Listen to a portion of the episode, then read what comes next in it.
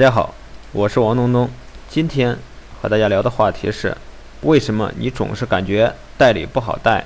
我的微信是三七零八四零一三四，大家可以加我微信领取月入百万的微商成交套路。昨天晚上看到一位客户的员工在晒图，有人做了他们的代理，给他们交定金，我就顺便问了一下那个人感觉如何，对方是位姑娘。姑娘回答我说：“挺好的。”这个姑娘是二零一三年加的我，期间一直没有任何的沟通或互动，一直到这家公司开始做微商的时候，姑娘应聘到这家公司去上班了。当我看到这个情况时，内心还是蛮受触动的。付出就有回报，只是大多数人还没有坚持到回报那一天就放弃了。所以，成功和失败都是活该。我最近一直在关注那个小姑娘的进展，特别希望她能做好这份工作，也特别希望她能因此学到东西，得到成长。我也会尽我所能给予她相应的支持与帮助。今天我们来说一说如何带好你的代理。前一段时间，有些品牌商老大给我抱怨说，现在的代理太难带了，他们没有能力的时候拖不动，干着急也没用。一旦他们有点能力之后，就想着去干点更大的事儿，往往去别的品牌商那里了。我说，这都是人的本性，抱怨也是没有任何意义的。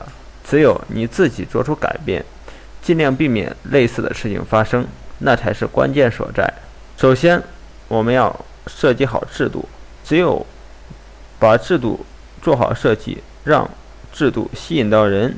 让有能力的人得到最多的回报，制度是会影响大家选择的一个重要因素。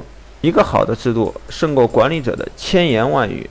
中国刚刚改革开放的时候，很多广东人都在学习游泳，目的就是为了偷渡香港，因为他们在大陆辛辛苦苦几十年，到了香港一年的拼搏就能搞定了。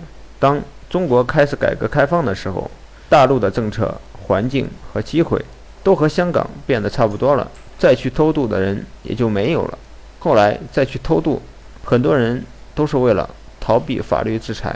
所以，你的政策模型设计的够合理吗？如果不够，去和同行交流一下，特别是那些有结果的同行，成功一定是有原因的。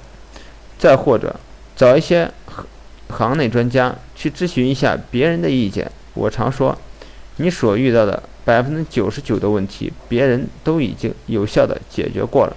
你要做的就是找到那个人，向人家学习就好了。无非是成本多少的问题。其次是团队文化，除了利益之外，精神层面的建设对于一个团队来说也是非常重要的事情。朋友听到这里说：“你说的太夸张了吧？做个微商至于这样吗？”我说：“微商的运营会越来越专业。”对于操盘团队的要求也会越来越高，这一点是必然的，切勿抱有侥幸心理。看看之前的淘宝，会 P 图就行了。后来，天猫的时代，讲究的是设计、运营这些。微商如果有前途，就一定会朝着专业化的方向前进的。关于团队文化，别人为什么要在你这里？除了钱之外，学习、成长、前途这些，你是怎么样设计的？如果你搞不明白这些，你对我是经不住外面的诱惑的。我之前也说过，每一个品牌商都在跟我的同事炫他们的收入，但我的同事为什么没有动摇？在我的同事看来，他们干的事情比做微商项目更重要。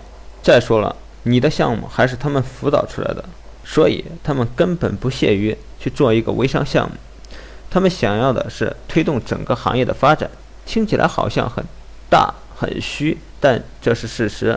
说到底，微商无非是销售渠道的创新而已。无论是实体电商还是微商，都是在经营一个事业。事业的本质是什么？还是在经营团队。想要做好微商，就必须要过团队运营的硬门槛。过去野蛮生长的阶段或许不用，但未来一定需要。今天就和大家聊到这里，祝大家发财！大家可以加我微信领取月入百万的微商成交套路。